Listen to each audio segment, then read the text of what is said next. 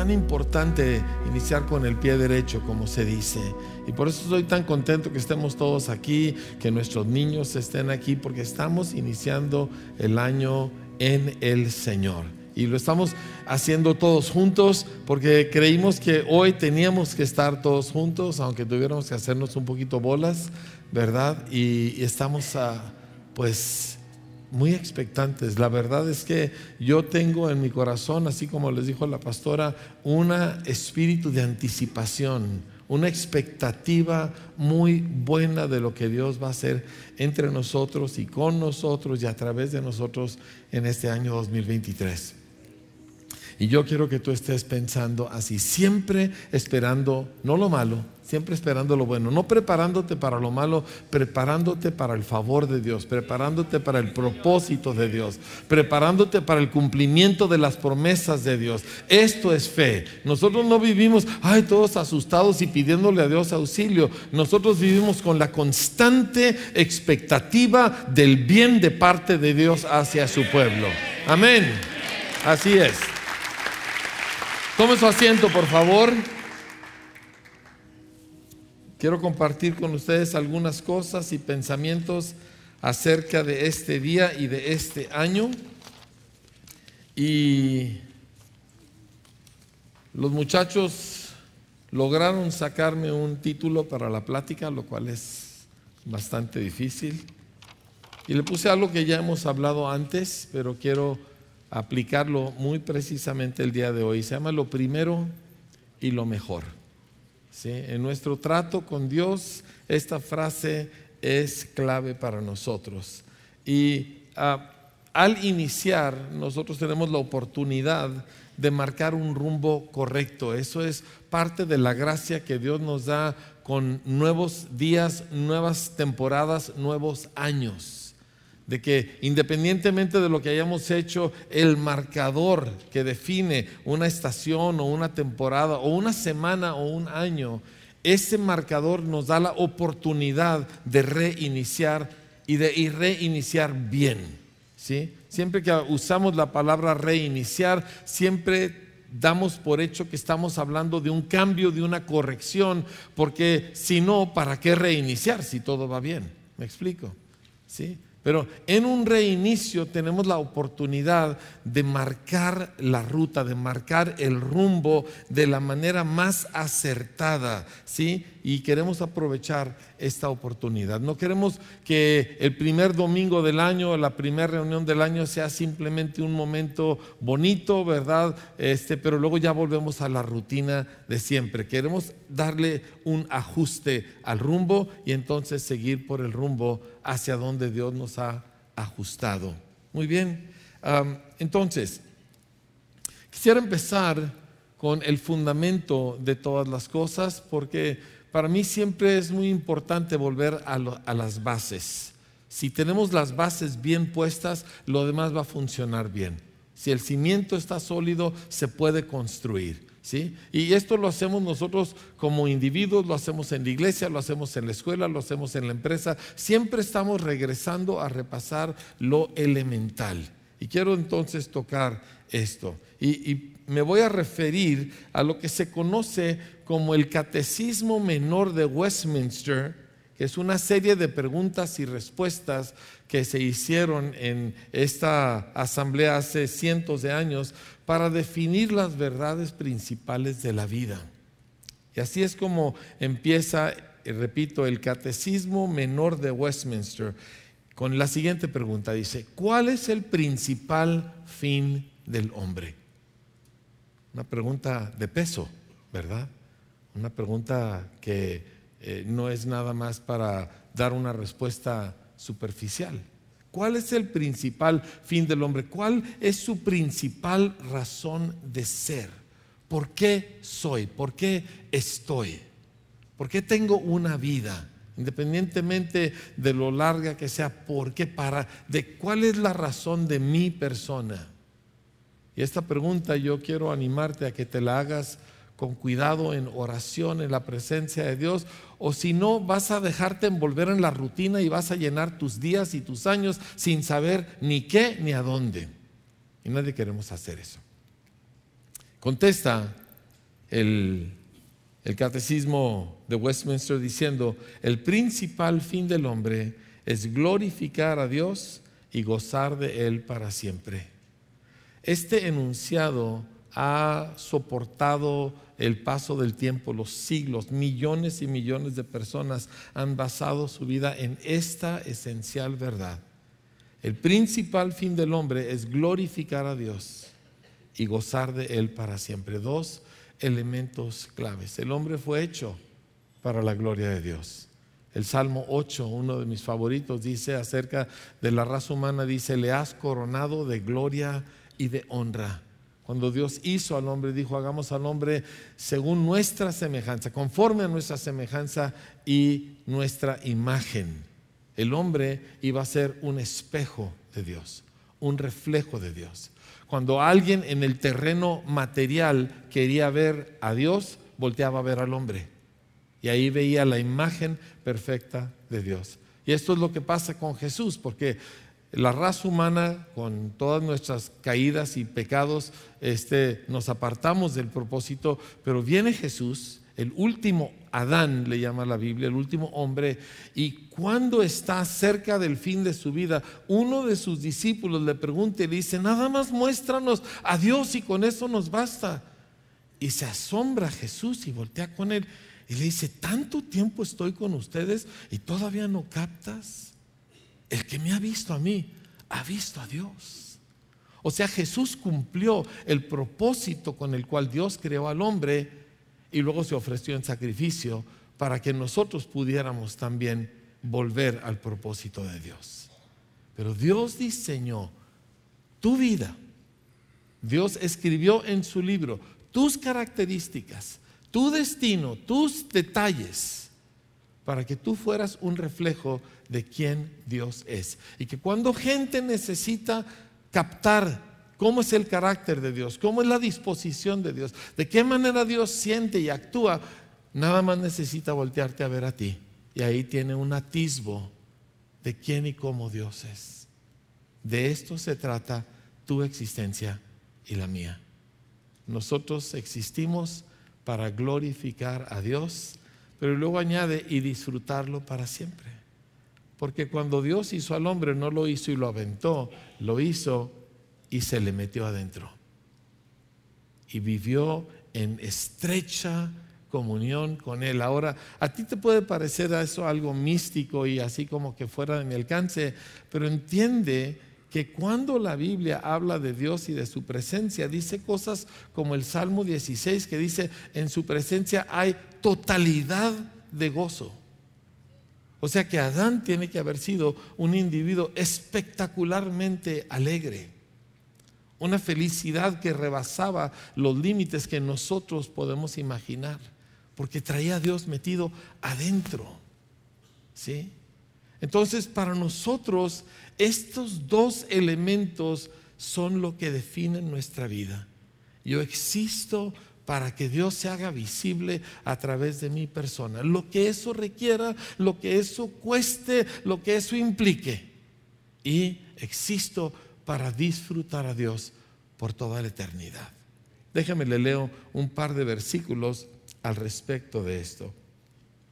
En Romanos 11:36, eh, el último versículo del capítulo 11, el cierre de la disertación de Pablo sobre la obra de Cristo, dice, porque de Él y por Él y para Él son todas las cosas. A Él sea la gloria por los siglos. Amén. ¿Para qué existe todo lo que existe? Para mostrar la gloria de Dios. La naturaleza muestra la gloria y la deidad de Dios y nosotros como la cúspide de la creación de Dios existimos para que Dios se haga visible a través de nosotros. Y tú dices, imposible, no, yo qué lejos estoy de eso. Bueno, ahí es de lo que se trata el inicio de año. ¿Cuál ajuste, qué rumbo me va a marcar el Señor? ¿Cómo me va, cómo voy a caminar? Ahora, una de las palabras claves que Dios nos ha puesto para este año se encuentra en Efesios, no lo vamos a buscar ahorita porque no es el tema de hoy, pero una de las palabras claves que el Señor me ha puesto para este año es la palabra crezcamos. Dice, crezcamos en todo en aquel que es la cabeza, esto es Cristo. Que nosotros crezcamos, todos nosotros. Nadie se queda donde está, nadie sigue siendo igual como es. Todos nosotros vamos avanzando y no solitario yo en un rincón, sino entrelazados y todos creciendo y todos pareciéndonos más al Señor y todos volteando hacia atrás y decir, ¿cómo es que yo era así? Y gracias a Dios que ahora soy asá. Porque este es el camino de un creyente. La senda del justo, dice la Biblia, es como la luz de la aurora que ven aumento y en aumento y en aumento hasta que el día es perfecto. Ese es tu destino, esa es tu vida. ¿sí? Y ustedes me están mirando como que, ¡Ah! qué malas noticias. No, estas son increíblemente buenas noticias. Familia, alguien diga algo, por favor. Mire, déjeme se lo pongo en mexicano parralense. Voltea con su vecino y dígale, no siempre voy a ser como me ves ahorita. Dígaselo. ¿Sí? Alguien, por lo menos alguna esposa debe de haber dicho gloria a Dios, ¿verdad? Ándale, dígalo fuerte, no siempre voy a ser como estoy ahorita. ¿Sabe qué? Yo, yo le tengo una noticia y escúcheme atentamente. Yo no sé con qué pecado usted lucha, pero usted lo va a vencer. No me importa cuál sea. No me importa cuánto tiempo se tarde, si lo vence en una semana o si se tarda 10 años pero lo va a vencer. Usted no se va a llevar ese pecado a la eternidad. Va a salir de su vida porque va a salir de su vida y punto. No me importa cuál defecto de carácter o cuál trauma usted viene arrastrando de lo abuelo y del bisabuelo, lo va a vencer. ¿Me está escuchando? No se va a quedar igual como ahorita estamos. Así que necesitamos nosotros entender que nuestro destino es buenísimo y dejar de vivir ahorita con la cara de que, ay, qué mal estamos. No, mi destino es el correcto y voy para allá y mi motor se llama Jesucristo y por eso voy a alcanzar la meta que el Señor ha establecido para nuestras vidas. Amén. Mi vida va a glorificar al Señor. Dígalo conmigo bien fuerte. Mi vida va a glorificar al Señor. O sea, gente me va a mirar y va a decir, wow, gloria a Dios. Qué padre, ¿no?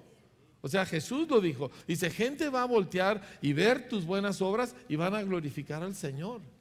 O sea, en esta ciudad gente va a ver tu vida y va a decir, wow, Dios de veras es tremendo. Dios de veras es grande. ¿Verdad? ¿No, no te da gusto saber eso? En vez de, como a veces pensamos, de que te va a mirar y decir, mm, y eso que dice que es cristiano, ¿verdad? Esa parte se va a acabar. Alguien diga amén, por favor. Me doy cuenta que parte de, nuestra, de nuestro desafío es que sentimos más confort en hablar mal de nosotros y de los demás que en esperar el bien, porque no queremos desilusiones.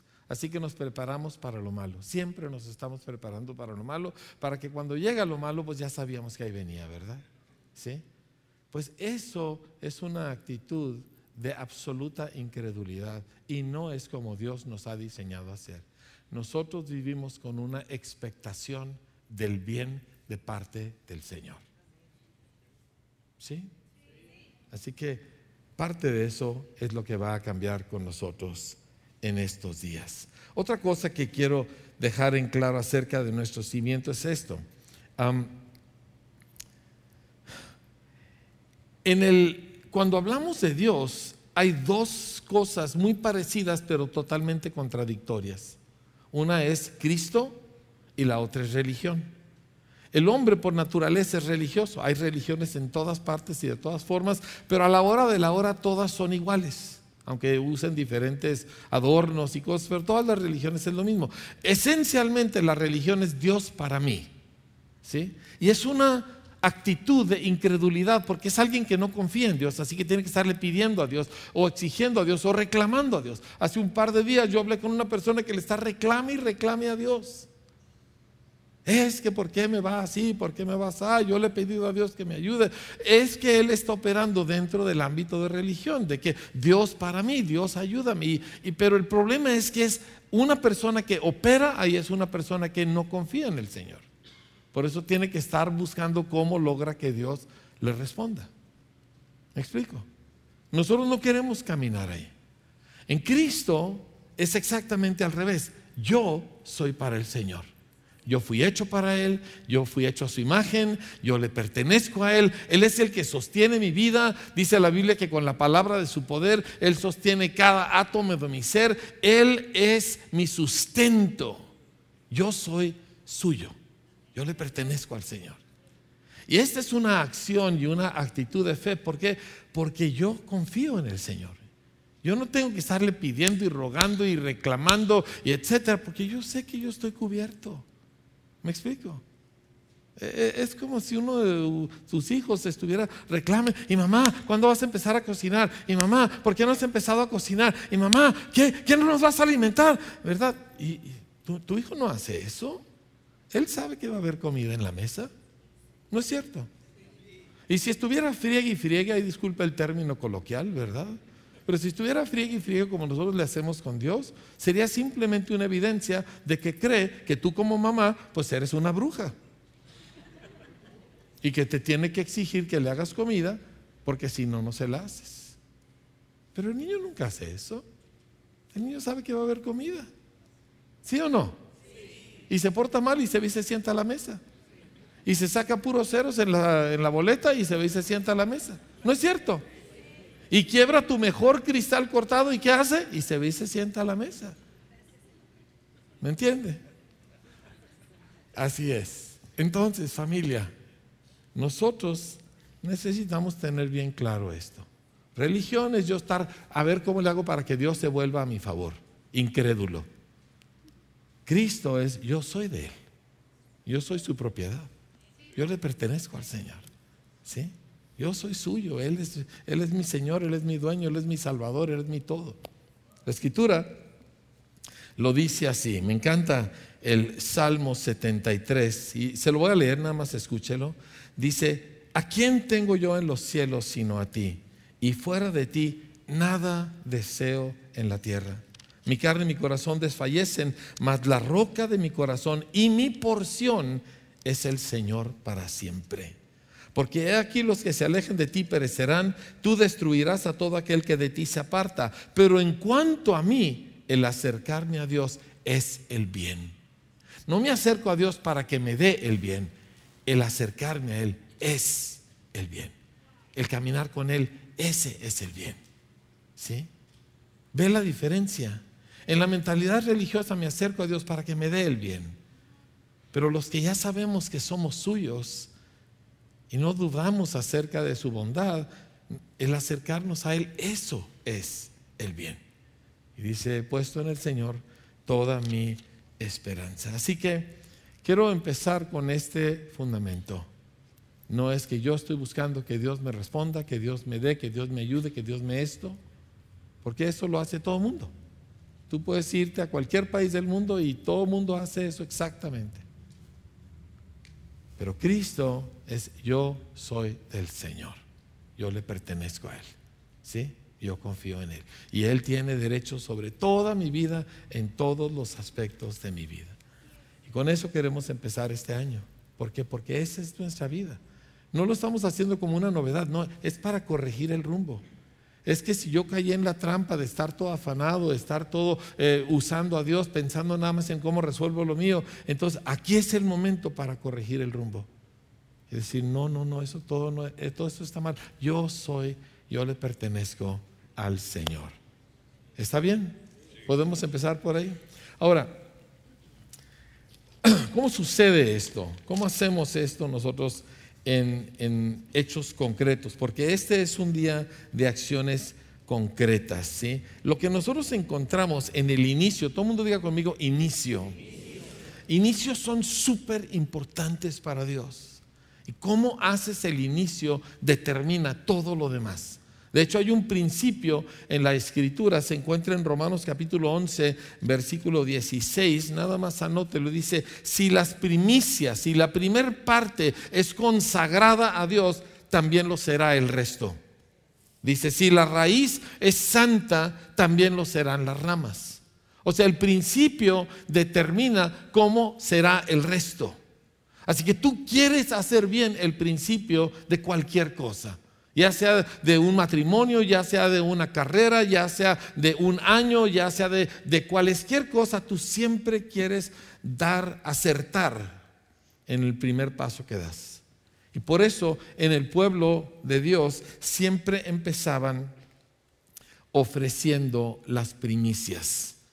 Para muchos de ustedes ya saben que cada primer domingo del año nosotros tomamos absolutamente todo lo que aquí se llegue a dar y no lo recibe vida abundante, lo enviamos al campo misionero. Son las primicias de vida abundante. O sea, como congregación nosotros nos privamos del ingreso que pueda haber en este fin de semana y todo lo enviamos, lo hemos enviado a África, hemos enviado a Asia, hemos enviado a Sudamérica, hemos enviado a toda clase de diferentes partes del mundo. Tenemos ya 35 o 40 años haciendo esto cada año. Y siempre es un paso de fe porque una congregación siempre está eh, viviendo básicamente al día. Entonces, eh, eximirnos, ¿verdad?, de, de, las ofrendas y dádivas de un domingo, para nosotros es como dejar un hueco tremendo ahí, es como no cobrar una quincena, ¿verdad?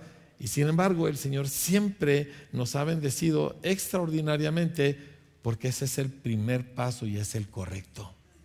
Y esta congregación siempre lo hace. ¿Sí? Usted quiere, usted voltea y ve y dice, ay, qué bonito todo. ¿Sabe por qué es? Porque siempre honramos al Señor con nuestras primicias como iglesia.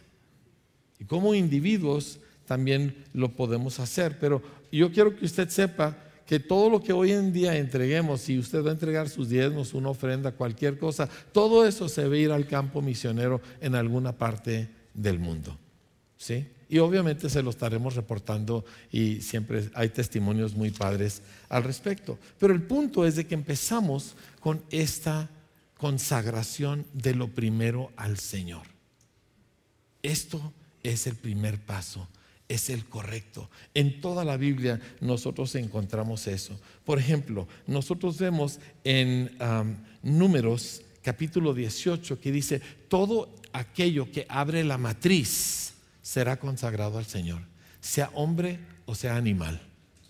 Así que cuando una vaca daba a luz un becerro, el primer becerro que esa vaca tenía era del Señor. Todos los demás serían para el ganadero, pero el primero era del Señor. Lo mismo era con una cabra, lo mismo era con una oveja, lo mismo era con cualquier un caballo, lo que fuera, el primero era para el Señor. Y luego dice, y también al hijo. Cada varón dice que abra la matriz, el primero que abre la matriz, el primer nacido es del Señor. Wow.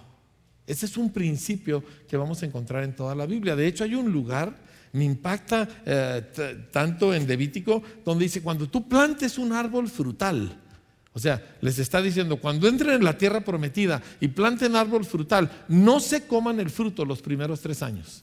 Déjenlo que se caiga, déjenlo que se pudra, no se come ese fruto. El cuarto año dice, van a cosechar todo el fruto y se va a ofrecer en alabanzas al Señor. Y en el quinto año empiezan a comer su fruto.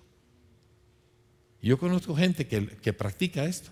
De hecho, tengo unos amigos en Oaxaca que sembraron un montón de árboles frutales y me dijeron, así lo estamos haciendo. Porque así dice la escritura y vamos a confiar en el Señor. Pero el punto de esto es de que el principio lo vemos vez tras vez tras vez. Lo primero es el Señor, siempre. De hecho, hay una fiesta eh, de los judíos que se celebraba cada año, que era la fiesta de los primeros frutos. Y cuando iniciaba la cosecha, tomaban la primera arpilla y esa la traían a la casa del Señor. O juntaban en una canasta todos los primeros frutos de sus diferentes cosas y los traían a la casa del Señor. Permítame leerle un par de versículos al respecto. Uno de ellos se encuentra en Éxodo capítulo 34. Éxodo 34, verso, vamos a leer el verso 26. Dice, las primicias de los primeros frutos de tu tierra llevarás a la casa del Señor tu Dios. Nuevamente, las primicias de los primeros frutos de tu tierra llevarás a la casa del Señor tu Dios. Y eso lo repite muchas veces. Yo solamente le voy a leer una que se encuentra en un pasaje muy ah, querido de mi parte, un pasaje que yo amo en Deuteronomio 26.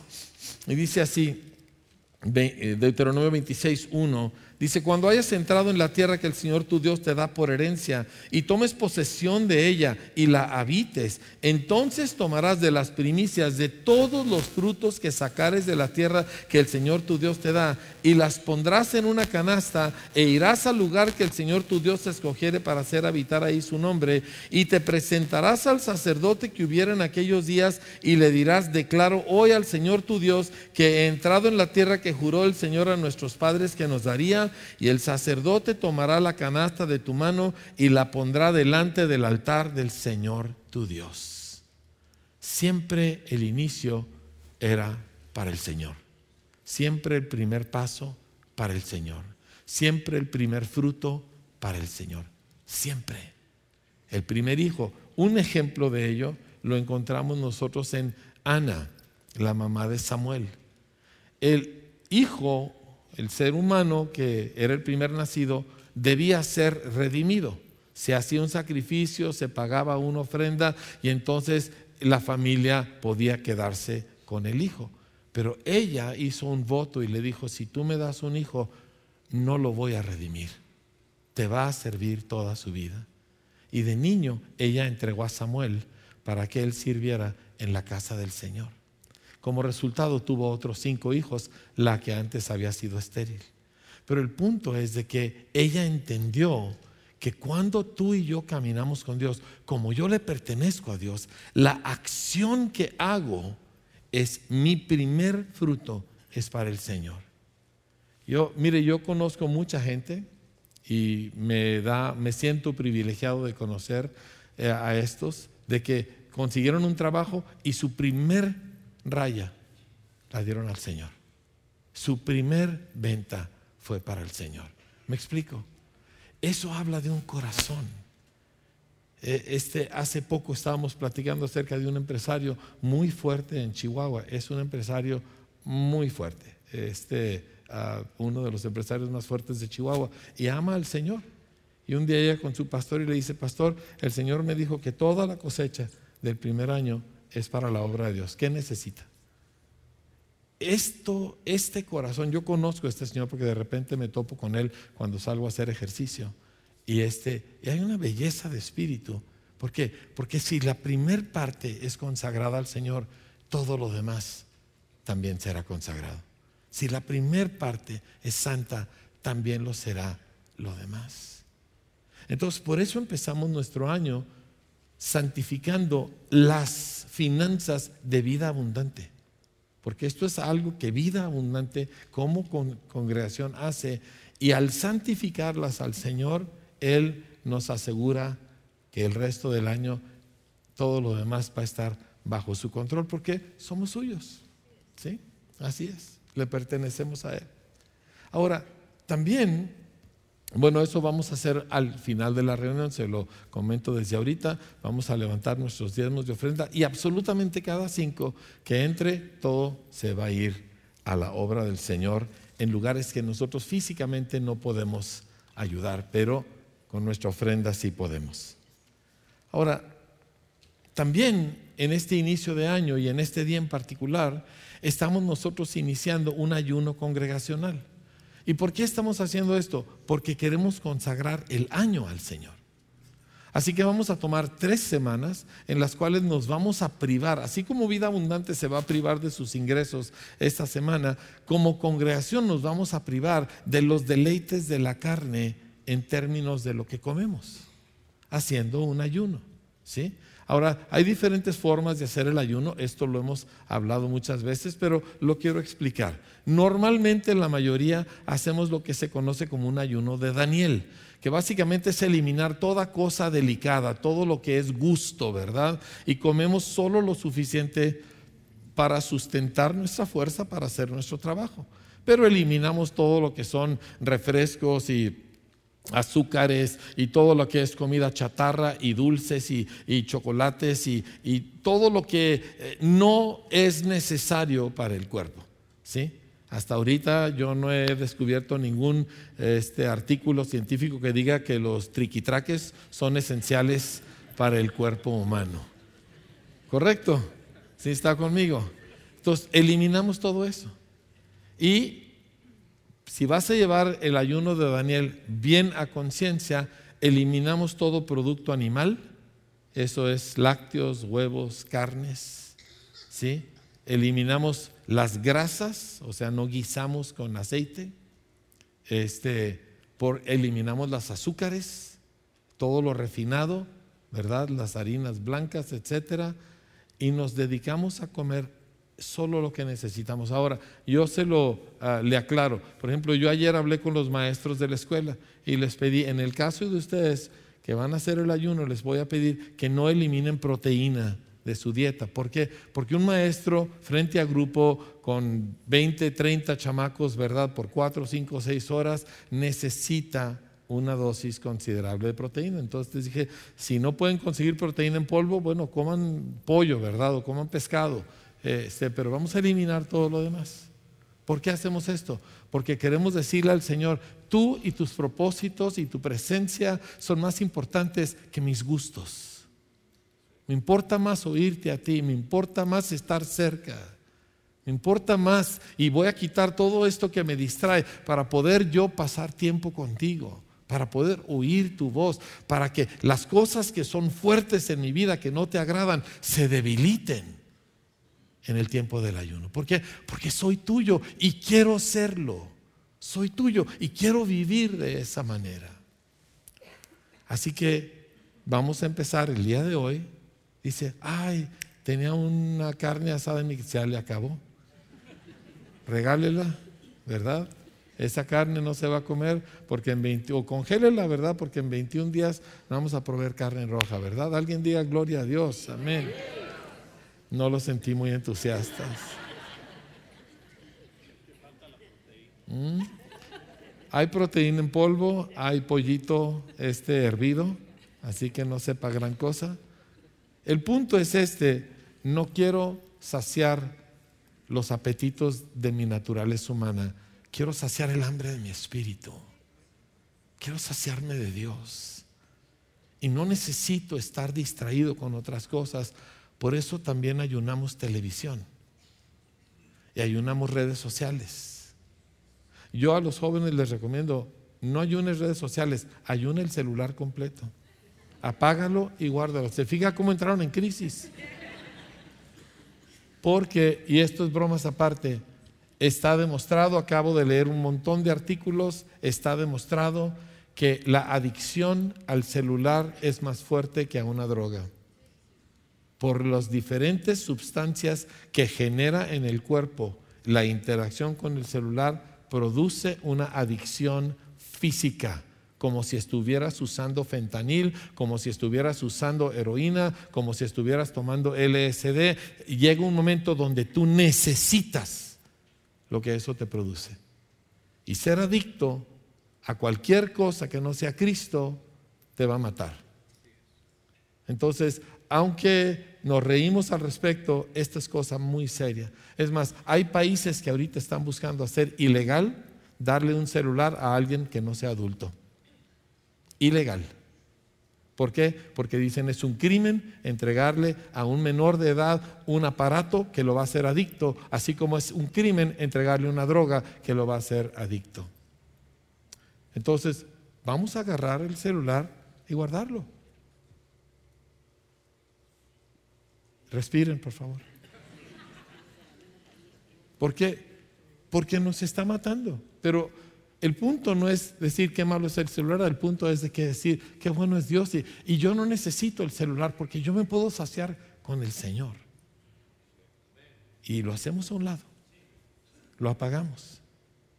Ahora aquí hay unas cabezas blancas que saben lo que es vivir sin celular, ¿verdad que sí? ¿Cómo sobrevivimos? Dios mío, mi vida. Salimos a carretera sin celular, ¿verdad? Y ahora si sale tu hijo sin celular cinco minutos, este, todos estamos histéricos. Vamos a, tomar control de nuestras vidas, familia. Vamos a retomar el control de nuestras propias vidas. Y vamos a ayunar. La tele se apaga. En mi caso yo la voy a desconectar. Porque no quiero ser tentado. Y el celular, yo le recomiendo, yo no uso redes sociales. Pero hay cosas que si uso, voy a quitarlas. Y si tú no necesitas el celular para trabajo, yo sé que algunas personas sí lo requieren para el trabajo, pero si no necesitas, apágalo y guárdalo. Tres semanas. No te va a hacer daño. ¿De acuerdo? Y si tienes una computadora, déjala en tu oficina y solo úsala en la oficina para trabajar. Y nada más. Es que aquí, amados, es donde nosotros determinamos si nuestra piedad es ya de veras o solamente hasta que no nos incomode. Aquí es donde nosotros determinamos si realmente queremos ser santos, si realmente queremos conocer a Dios, si realmente queremos avivamiento. Todo esto que acabamos de cantar, qué belleza de canción, ¿eh? Qué preciosa canción. Pero de veras quiero eso. Sí, sí lo quiero, pues necesito hacer espacio para ello. Y necesito quitar ruido y necesito quitar distracción y necesito quitar todo lo que me sacia, que no es el Señor. Empezamos a cortar aquellas cosas que nos estorban porque nosotros queremos empezar bien. Y si el primer paso lo damos para el Señor, los demás pasos van a funcionar. Si las primicias son santas, si estas primeras semanas del año son apartadas para el Señor, el resto del año también estará bajo el reino de Dios y toda su bendición. Y alguien de aquí no quiere eso. Es que todo el mundo queremos que el año sea bendito, pero nadie queremos ofrecer el becerro, ofrecer el celular, o ofrecer la tele, o los guisos que tanto nos gustan. Y sin embargo, esto es una parte esencial. Y si yo le enseño otra cosa, le estoy mintiendo y sería igual que un demonio tratando de engañarlo, de decirle que uno puede caminar con Dios y nunca cuesta nada. Sería una mentira. Porque seguir a Cristo tiene un costo. No seguir a Cristo tiene un costo muchísimo mayor. Dice, ¿no hay tercera opción? No hay tercera opción. No seguir a Cristo te va a costar la vida. Seguir a Cristo te va a costar la vida, pero trae enorme recompensa con ello. Así que escogemos la parte que no es cómoda, pero trae recompensa. Escogemos al Señor. ¿Alguien está conmigo, iglesia? Vamos, iglesia, haga, deme algo de, de, que usted dice sí, porque...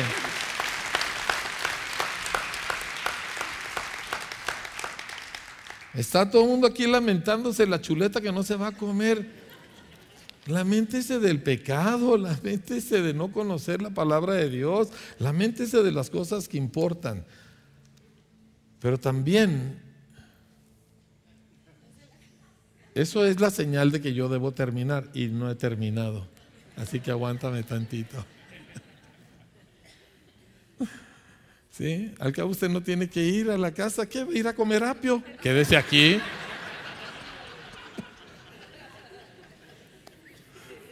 ¿Verdad? Aquí mejor nos gloriamos en el Señor y vivimos en la, en la gloria en vez de muy bien. Pero no termina esto aquí. ¿Por qué?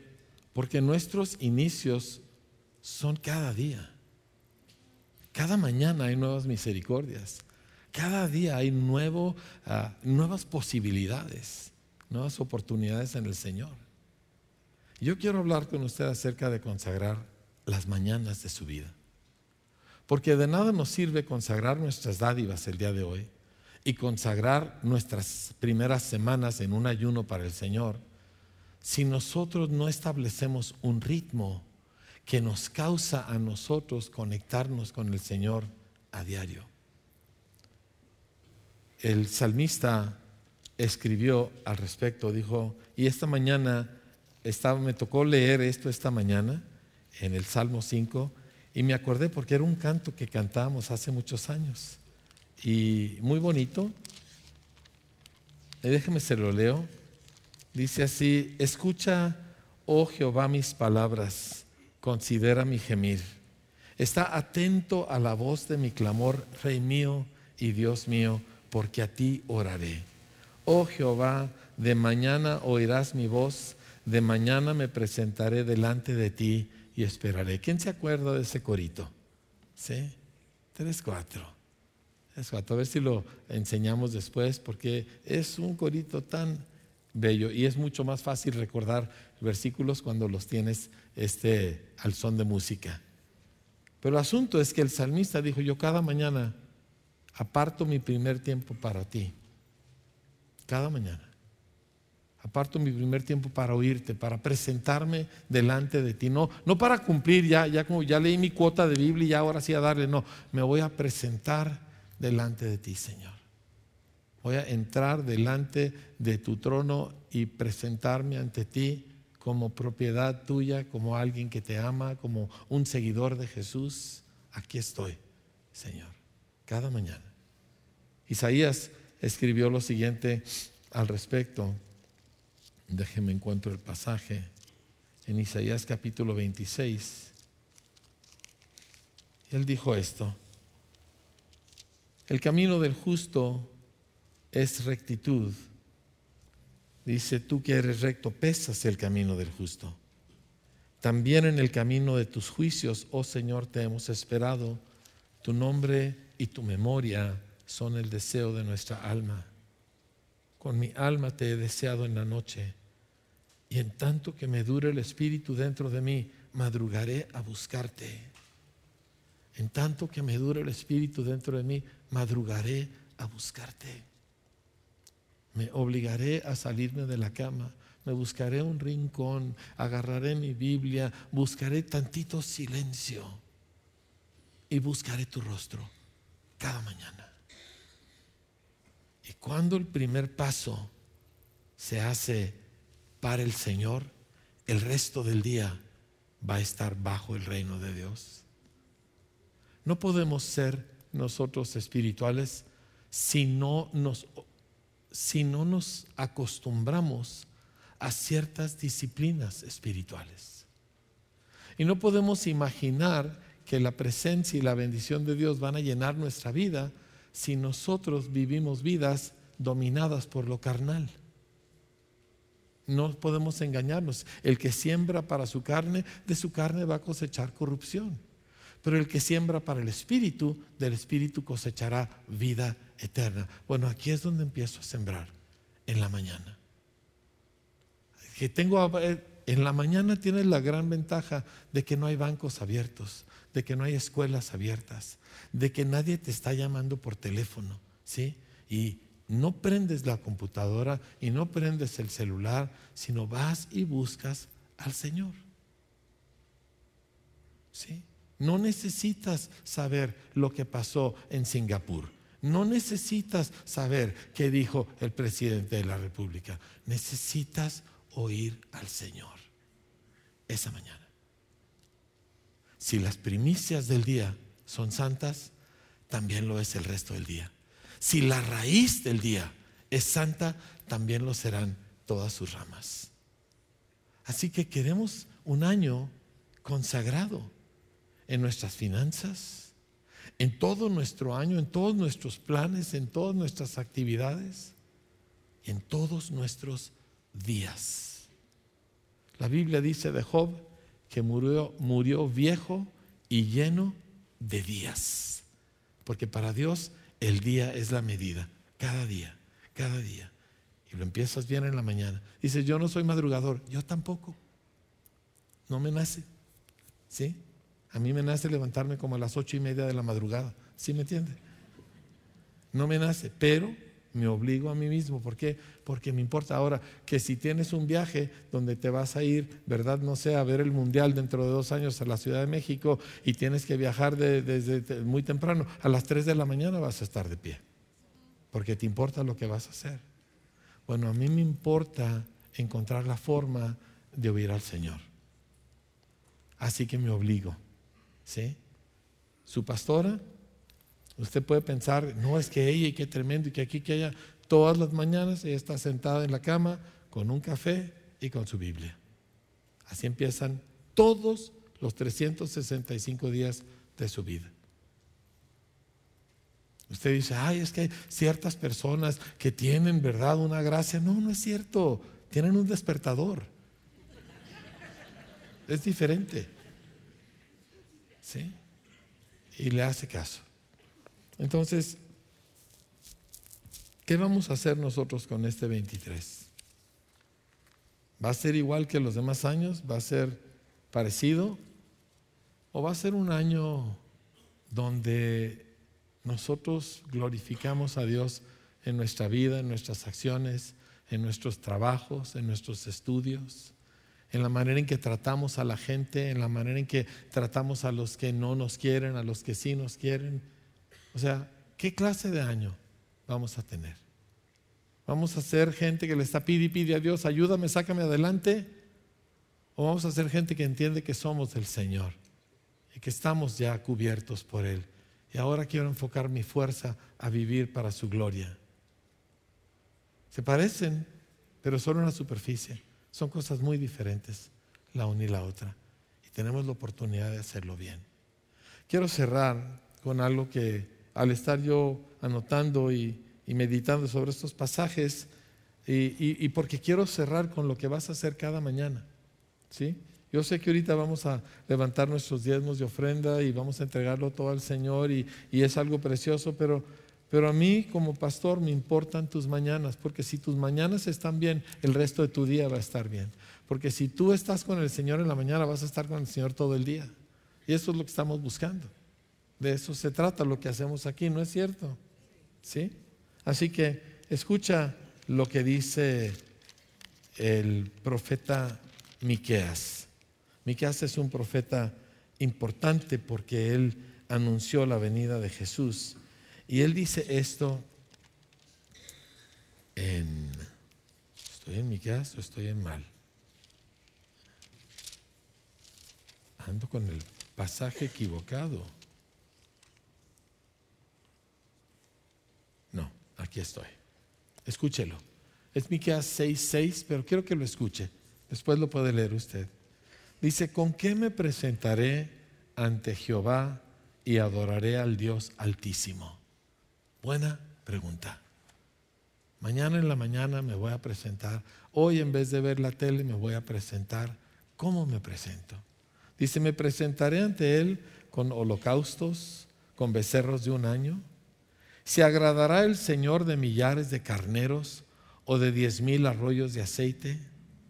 ¿Daré mi primogénito por mi rebelión? ¿El fruto de mis entrañas por el pecado de mi alma? Él está haciendo referencia a todos los sacrificios que el pueblo de Israel ofreció, hasta Abraham. A Salomón ofreció miles y miles de carneros y así por el estilo, ¿verdad? Y él está haciendo referencia a todo lo que él conoce de ser judío. Dice, ¿es esto lo que voy a ofrecer al Señor? Y luego dice, oh hombre, Él te ha declarado lo que es bueno. ¿Y qué pide el Señor de ti? Solamente hacer justicia amar misericordia y humillarte ante tu Dios. Y vienes delante del Señor en la mañana y le dices, quiero aprender a hacer justicia. Quiero aprender a hacer misericordia. Y quiero caminar humildemente delante de ti. Y vengo a pedirte tu ayuda. Porque esto no lo puedo hacer yo por mí mismo. Y te sometes al Señor. Y dejas que Él defina tu vida y no tú. ¿Sí? Cuando yo le pido, Señor, dame esto, yo estoy definiendo mi vida y hasta quiero definir a Dios. Pero cuando le digo, no, estas son las cosas que tú quieres, enséñame.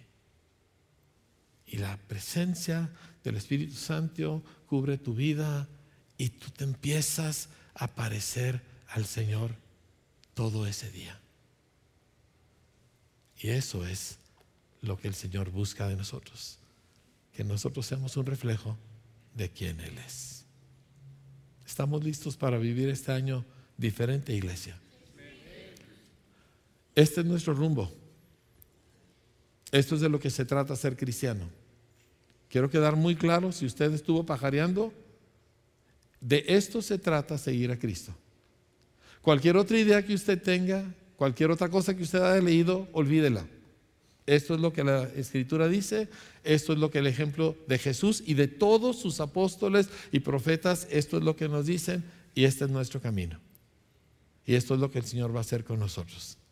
Y va a ser un año increíblemente bueno porque nosotros estamos consagrando el año y nuestras finanzas y nuestros días al Señor.